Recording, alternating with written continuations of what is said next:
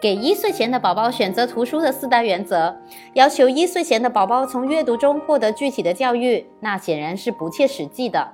此时阅读的目的就是让宝宝和书做朋友，培养宝宝对书和阅读的兴趣。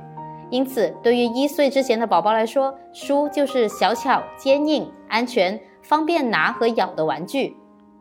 选书原则一：洗澡书、布书、玩偶书、硬壳书等是这个月龄段的优选。第二，内容以图画为主，色彩尽量鲜艳明亮。第三，最好是轻薄短小型的书，让宝宝自己拿、自己翻页。